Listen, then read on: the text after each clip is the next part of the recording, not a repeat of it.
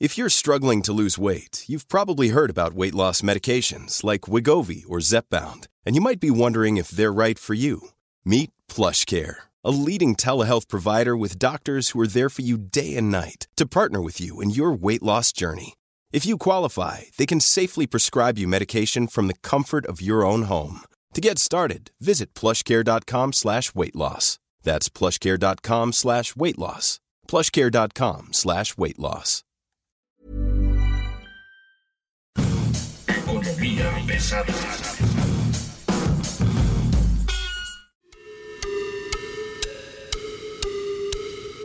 Buenas noches, buenos días, buenas tardes, buen día tenga usted, señor, señora, señorita. Usted que nos oye desde la comodidad de su teléfono celular o en su reproductor o en su computadora, donde sea que esté, gracias por estar hoy con nosotros. Déjeme decirle una cosa, mientras todo el país está súper distraído con el juicio a Genaro García Luna en Estados Unidos, mientras el gobierno, mientras la 4T insiste en hablar sobre el tema de Genaro García Luna en Estados Unidos y comienza a remeter en contra del INE y comienza a hablar de los sabotajes en el metro y comienza a decir que ya somos casi como Escandinavia en salud. Hay tres datos que hay que tomar en cuenta en el muy corto plazo para que usted se ponga atento y deje de escuchar estas distracciones. Número uno, Estamos hablando de que en diciembre se perdieron 400 mil empleos, 400 mil empleos y para enero no se han recuperado. Estamos hablando de que en este momento tenemos menos empleos que cuando empezó el mes pasado. Número dos, la economía de México cayó 0.45% en noviembre, su mayor baja en 15 meses. ¿Qué significa esto? Que se acabó el impulso, el aventón, el tropezón, el efecto de la pandemia. Ya se acabó. Ya estamos volviendo de nueva cuenta a los crecimientos derivados de las políticas económicas de la 4T. Y número tres, esta semana se anuncia que bajaron las amortizaciones del pago de la deuda. Bajaron 91%, bajaron al pasar de 4.845 millones de dólares a 410 millones y para el 2024 disminuyeron 57% de 2.240 millones a 970 millones. Estamos hablando básicamente de que la 4T lo que está haciendo de una manera espectacular es patear el bote. Porque, y esa es la parte importante de esto, la nota de este año es Pemex. Petróleos Mexicanos tiene vencimientos por 10 mil millones de dólares y no vemos de dónde los va a sacar el Estado, el gobierno, petróleos mexicanos para poderlos pagar. ¿no? Entonces, no dejemos de lado de la realidad a la realidad misma. La fantasía de López Obrador y compañía, hablando del juicio de General García Luna, no nos debe de quitar de la mano, de enfrente, de los ojos, los datos reales de lo que está pasando. Y un poco para entender esta situación tenemos hoy a Mario a la vez. Mario, ¿cómo estás? Buen día. ¿Qué tal Luis Carriles? Es un gusto saludarte y pues el panorama pinta bastante mal porque no solo estamos viendo un país que va en congelamiento económico, sino que estamos viendo un fenómeno que se llama estanflación. ¿Qué significa esto? Estancamiento económico más alta inflación. No sé si, si recuerdas, Luis Carriles, seguramente si te tocó la cuesta de enero esta generación se había librado de la cuesta de enero. Estamos hablando de que nada más en la primera quincena de enero de este año vimos la inflación más alta desde 2001. No pasaba esto desde tiempos de Fox. Justamente estamos hablando de 22 años en los que pues esta generación se había librado de una cuesta de enero por ahí. En cuanto al crecimiento económico, bueno, pues eh, estamos viendo que ya eh, se acabó el impulso económico post pandemia, que no fue lo que esperaba para México. México está entre los países de la OCDE que menos rebotó en economía. Y también estamos viendo que Pemex sigue siendo una carga fiscal muy alta para el país. Eh, la deuda, bien lo mencionaba, son 10 mil millones de dólares para este año, de los cuales 5 mil 600 millones de dólares aproximadamente se tienen que pagar en los primeros tres meses de este año. Pemex y Hacienda apenas van a salir a los mercados y tienen que salir antes del 12 de febrero para poder patear el bote están planeando patear nada más 2.700 de los 6.000 millones de dólares prácticamente que se deben en este primer trimestre. Y pues obviamente eh, lo que hizo la Secretaría de Hacienda no es otra cosa más que allanarle el terreno a, quien venga atrás de, de López Obrador, confiando en que va a ser Claudia Sheinbaum, obviamente pero veremos qué pasa en las elecciones porque es muy interesante ver que la señora Sheinbaum nada más no levanta y el metro cada vez está peor. Cada semana nos enteramos de algo nuevo, Luis Carriles cada semana tiene un accidente nuevo. A ver, leíamos en, los titulares de los periódicos especializados, eh, tiene inflación el peor arranque en 22 años, 22 años, desde el 2001. Veíamos una cosa como esta. Inflación en la primera quincena del año, la peor desde 2001. Y a todo esto, lo que me da risa es que Gerardo Esquivel, que era subgobernador del Banco de México y que el presidente prefirió no, no dejar dentro del Banco de México dice que no, que no es cierto, que la inflación no está este, en los niveles que estamos viendo y que, que, hacer la inflación este, anual pues no es la mejor manera de leer la inflación.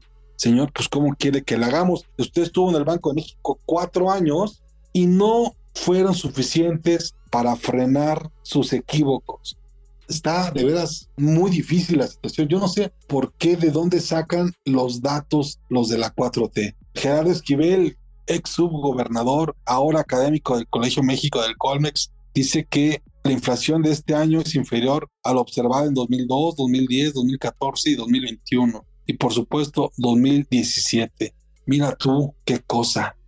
Lo más interesante, Luis Carriles, es que pues, nos dicen que, que la inflación está en la cabeza pues la cabeza se inventa precios. Yo no sé si la osmosis es eh, tan poderosa, pero la 4T la, la practica al 100%. O sea, estamos creciendo por osmosis, estamos siendo Dinamarca en el sistema de salud por osmosis, estamos eh, inventándonos inflación por osmosis. Todo es eh, Genaro García Luna, hay que cuidar a Genaro García Luna según las palabras del presidente López Obrador, que la marcha del INE a favor de Genaro García Luna, de Genaro García Luna. No sí, bueno, yo, yo no sé qué tiene que ver el INE con Genaro García Luna, yo no sé qué tiene A ver, ojo, ojo, ojo. Uno de los elementos que el sector privado tiene, que necesita tener como elemento de certeza de largo plazo es el INE. Ojo con eso, ¿eh? La inversión que se pueda hacer en el corte mediano plazo va a depender de que el presidente deje de atacar a una institución como el INE y no vaya a cometer el error de intentar este, estar por encima de ellos. Ahora, hablábamos un poco de la inflación. Gerardo Esquivel lo que habla es de una, de una inflación medida quincena por quincena, pero pues eso, eso lo hace no sé quién lo haga, porque uno normalmente mide año con año a tasas anuales. La inflación de primera quincena de este año es la más alta de 2001. Le guste o no le gusta, señor ex gobernador, y que por algo no lo dejaron seguir ahí, por algo no lo quisieron tener ahí. Yo creo que el, el papel que juega Gerardo Esquivel es un papel de pues tratar de recuperar y de congraciarse de nuevo con el presidente López Obrador, porque durante su periodo como subgobernador del Banco de México hubo varios encontronazos. Entonces, eh, lo que está tratando es de levantar la, la regada que hizo. Eh, recordemos que la esposa del señor eh, Gerardo Esquivel está como presidente del Instituto Nacional de Geografía de Estadística, el INEGI, ¿no? Vamos a ver otro caso similar. Riobó y Yasmín, o sea, así de fácil te la pongo, Luis Carriles tienen que cuidar los intereses que les quedan dentro de. El INEGI no lo han atacado tanto, pero es un organismo autónomo que presenta estadísticas. El problema de fondo del INE que yo veo es que, pues sí, es un elemento de certeza. El país necesita mantener la certeza económica. Lo ha dicho el Departamento de Estado de Estados Unidos hasta el cansancio. México necesita Estado de Derecho, necesita certeza en la regulación y necesita certeza democrática. ¿Por qué tanto ataque al INE? Porque tiene el agua al cuello el presidente López Obrador, porque no le salió nada. A ver, Luis Carriles, ya nos había dicho en diciembre del año pasado, apenas hace menos de un mes, que la refinería de Dos Bocas se inaugura el 1 de julio y para el 15 de septiembre lleva a producir al 100%. ¿Qué acaba de decir esta semana Luis Carriles? No, no, no, no, no, vamos a producir al 100% hasta 2024. Entonces, ¿qué es lo que nos queda? ¿Cuál es la reflexión de fondo? El presidente se está dando cuenta de que no tiene los resultados y sobre todo se está dando cuenta que a pesar de esta política de perpetuar la pobreza para que dependa la población en situación de pobreza y de pobreza extrema de los apoyos gubernamentales, no está logrando su objetivo, que es mantener su voto duro y su masa electoral. Entonces, ¿cuál es la gran ventaja de López Obrador? Que la oposición sigue papando moscas. El problema es que ni siquiera en Morena va ganando Claudia Sheinbaum. No, y, luego le pones el metro enfrente, menos, ¿no? Fíjate que hay una cosa que a mí me, llama mucho la atención de esto y es por qué una persona como Gerardo Esquivel, que fue tan maltratada por el presidente, ha sido tan maltratada por la 4T, que literalmente no lo quieren, ¿por qué defiende esto? Si la comparación que hace él es quincenal, dice, pues no nos fue tan mal. No, pues no. Pero si lo haces anual, sí te fue del caramba, sí, sí. Bueno, sí, pero es anual, ¿no? O sea, es como agarrar el vaso medio lleno. ¿Por qué el interés de la 4T de pretender minimizar los números de la inflación? ¿Qué es lo que no estamos viendo? ¿Qué es lo que les está haciendo realmente ruido? Pues es que más bien quieren taparte el sol con un dedo.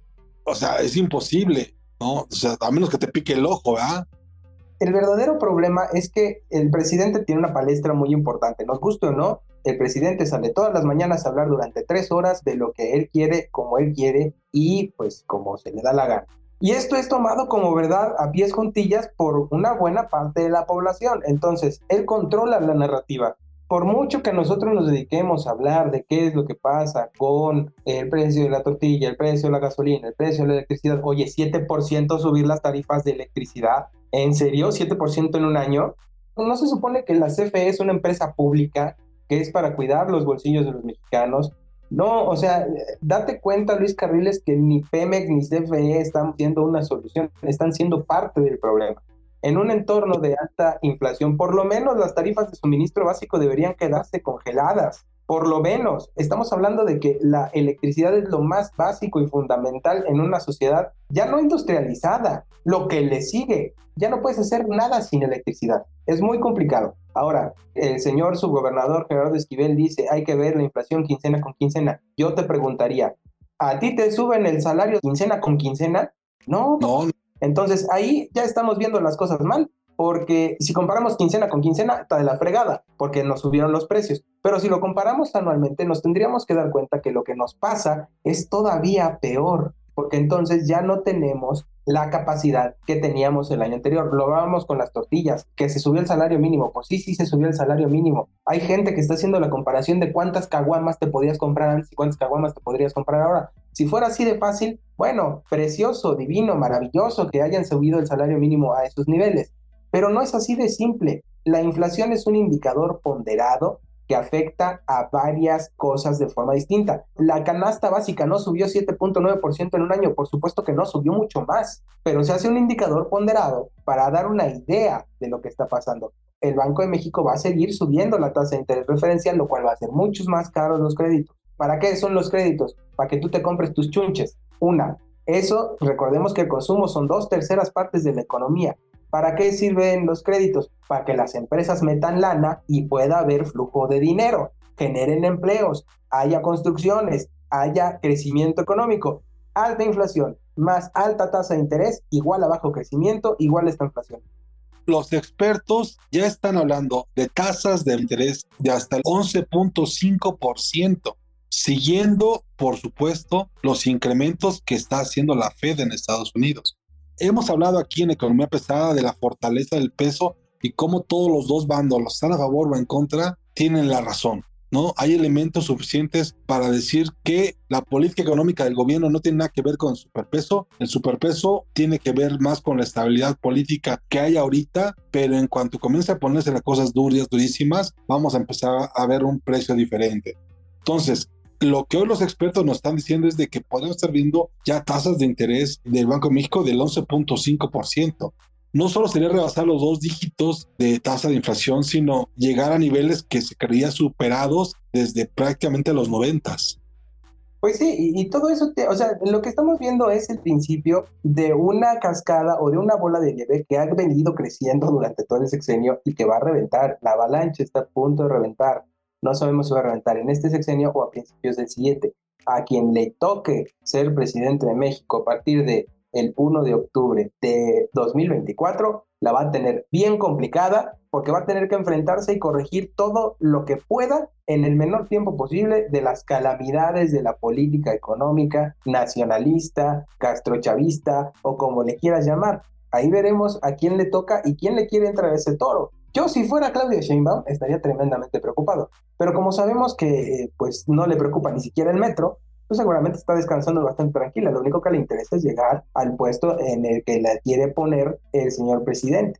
A los que realmente nos debe preocupar y a los que realmente debemos ocuparnos somos nosotros. ¿Cómo? Ahorita en este momento va a ser complicado que las urnas resuelvan el problema. Esa época, desafortunadamente, yo creo que ya pasó. Eso debió haber sido en 2018 y no lo hicimos lo que tenemos que hacer es prepararnos, hacer un cochinito, buscarnos dos chambas, a ver qué, hacemos o cuidar la que tenemos, porque va a estar bastante complicado y sobre todo si seguimos pensando como piensa el ex subgobernador del Banco de México, Gerardo Esquivel, que todo está en nuestra cabeza, porque pues, entonces pues, están aplicando básicamente la de Duarte y su esposa, ¿no? Merezco abundancia, merezco abundancia, merezco abundancia, y pues entonces nos va a llegar así de fácil hay una cosa que de pronto también estamos dejando de lado y es qué está pasando con Estados Unidos. Estados Unidos trae unas cifras que de verdad, pues qué bueno. Y ahí es donde estás demostrando de una forma muy importante cómo estamos literalmente entregados a ellos, cómo dependemos tanto y cómo con Andrés Manuel López Obrador, la 4T y su gobierno de salvación nacional nos han entregado más a Estados Unidos que antes. No sé si es tu perspectiva esa.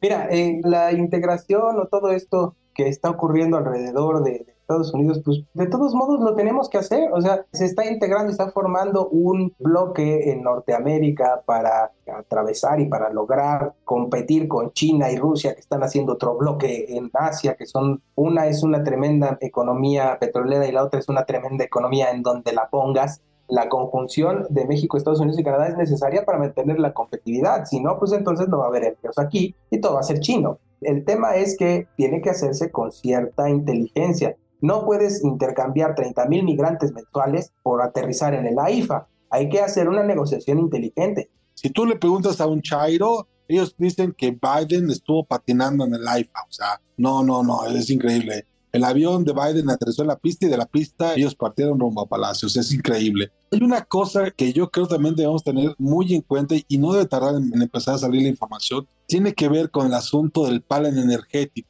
Hay dos informaciones que tenemos. Uno, que las conversaciones de México con Estados Unidos y con Canadá se habría llegado al acuerdo de que no, no, no nos fuéramos a un panel y a cambio hiciéramos un programa de sustitución de inversiones y por otro lado que hubiera una mayor negociación en todo caso para entender los términos del TEMEC. Lo que hoy sí sabemos, que es un hecho, lo que hoy sabemos es que el equipo de economía de la Secretaría de Economía de Raquel Buenrostro sí está haciendo una especie de programa de sustitución de importaciones en energía para que CFE y Pemex les compren más cosas a las empresas mexicanas y mientras dejar en paz a las empresas de Estados Unidos y de Canadá, etcétera, etcétera. O sea, de alguna forma que Estados Unidos y Canadá inviertan en empresas mexicanas que éstas le van a vender a Pemex y a CFE, ¿no? Básicamente esa es la propuesta, digamos, a grosso modo, lo que hoy sabemos de eso. ¿Tú qué sabes de ello? Mira, querido Luis Carriles, recibir a cuatro empresas canadienses después de que habías dicho que no ibas a recibir a nadie, que no ibas a hablar, tenemos todo este contexto de que México está mal parado políticamente en la implementación del sector, se está consolidando cada vez más muy probablemente vamos a ver un mal resultado en estas mesas de negociación. Y el presidente ha tenido que doblar las manos en algunos temas, pero no en todos. Ya también en esta reunión, en la cumbre de líderes, ya dijo que pues sí, sí vamos a darle chance a, Estados Unidos y a Canadá de que vengan a invertir en las minas de litio mexicanas. Ya también salió a decir el presidente que van a tener que buscar un acuerdo reparatorio con Bacanora Litio, que es esta empresa china que tiene la única licitación para explotar litio precisamente en Sonora que es donde se plantea el desarrollo de la industria del litio. Entonces ahí ya estamos viendo dos cosas en las que tuvo que doblar las manos el presidente López Obrador. En la ley de la industria eléctrica, esa es la pregunta, porque acuérdate que la ley de la industria eléctrica está parada por más o menos 200 amparos y se supone que con eso iban ellos a reducir la presión sobre irnos a un panel. Yo cada vez veo más difícil no irnos a un panel Mira, el panel es un paso intermedio. Lo que realmente tenemos que ver es qué tanto va a tener que ceder o qué va a tener que dar a cambio para llegar a un acuerdo que le convenga a las dos partes, principalmente Estados Unidos. Yo no creo que vaya a ser gratis si es que no se llega a un panel vamos a ver eh, empresas canadienses invirtiendo en eh, gasoductos, vamos a ver empresas estadounidenses invirtiendo también en gasoductos, vamos a ver empresas que van a llegar a incrementar las estaciones de carga. Entonces, lo que estamos viendo es qué puede perder México, que a lo mejor no llegamos a los paneles de resolución, pero lo que tenemos que ver atrás es qué se va a dar a cambio ya se dio los 30 mil migrantes. México ya es país seguro y Biden dobló a López Obrador. Entonces ahí no hay cambio. El que sigue perdiendo constantemente es el presidente López Obrador y por consecuencia pierde México. La cuestión es, hay que estar revisando en dónde estamos perdiendo para saber qué tan caro nos va a salir, no económicamente, sino política y socialmente, el haber hecho una política energética diseñada para que eh, pues Pemex y CFE sigan siendo las quejas chicas de los gobiernos federales que vengan y del actual.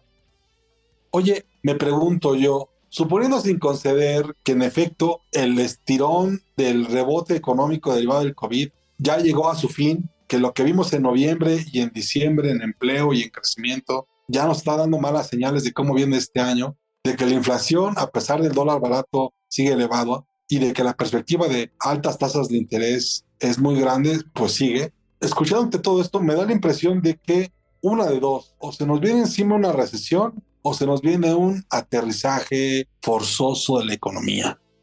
Pues mira, vamos a tener dos etapas. El aterrizaje forzoso apenas lo estamos empezando a ver. Este aterrizaje forzoso se va a consolidar este año, a menos que haya un milagro económico en el que el nearshoring se... O sea, se dice por ahí que Tesla va a invertir quién sabe cuántos miles de millones de dólares en Nuevo León.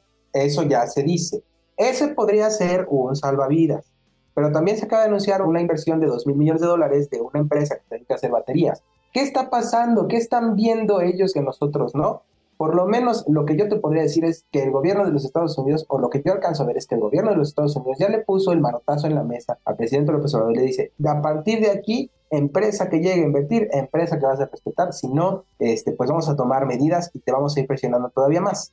La siguiente es, vamos a ir viendo esos pequeños salvavidas que van a servir como banderas políticas. El resto del relajo, pues lo vamos a ver conforme avance eh, la política económica en el año y cachito que queda. El tema es que tendríamos que ver qué tanto pueden servir estos paliativos para que México pueda solventar medianamente la crisis.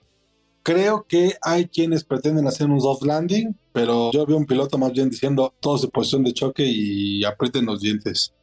Todo en noviembre, diciembre, las cosas no parecían tan malas. Parecía que 2023 iba a ser un buen año. Digo, empezó durísimo, pero tanto. Los datos son, son espantosos, ¿no? Nadie esperaba los números de caída de noviembre ni la pérdida de empleo de diciembre. Así de fácil. Volvió a pasar lo mismo de siempre. O sea, el tema es que se agudizó lo que estaba pasando ya.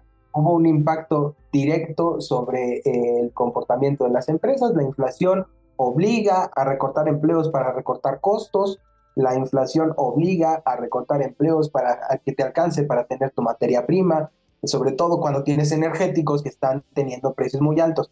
Yo me preguntaría ahí, Luis Carriles, si había alguna solución para evitar que los precios de los hidrocarburos, particularmente el gas natural, afectara el desarrollo de la economía con las fluctuaciones de los precios. Mm, creo que se llamaba reforma energética y la mandamos al carajo, ¿no?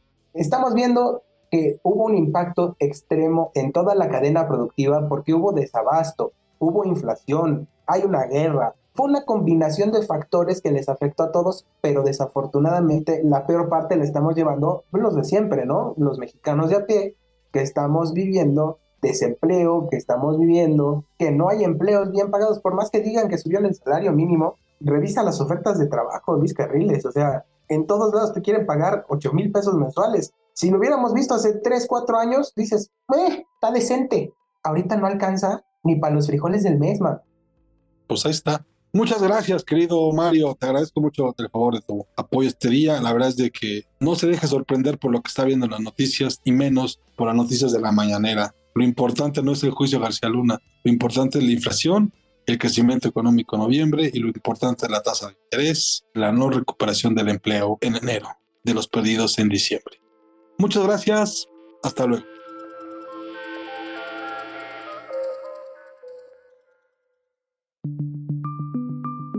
Esta es una producción de la Organización Editorial Mexicana.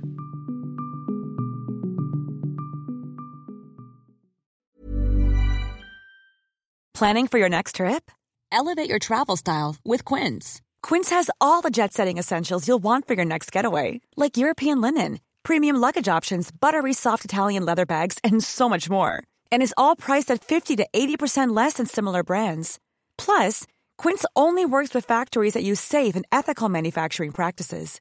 Pack your bags with high-quality essentials you'll be wearing for vacations to come with Quince. Go to quince.com/pack for free shipping and 365-day returns.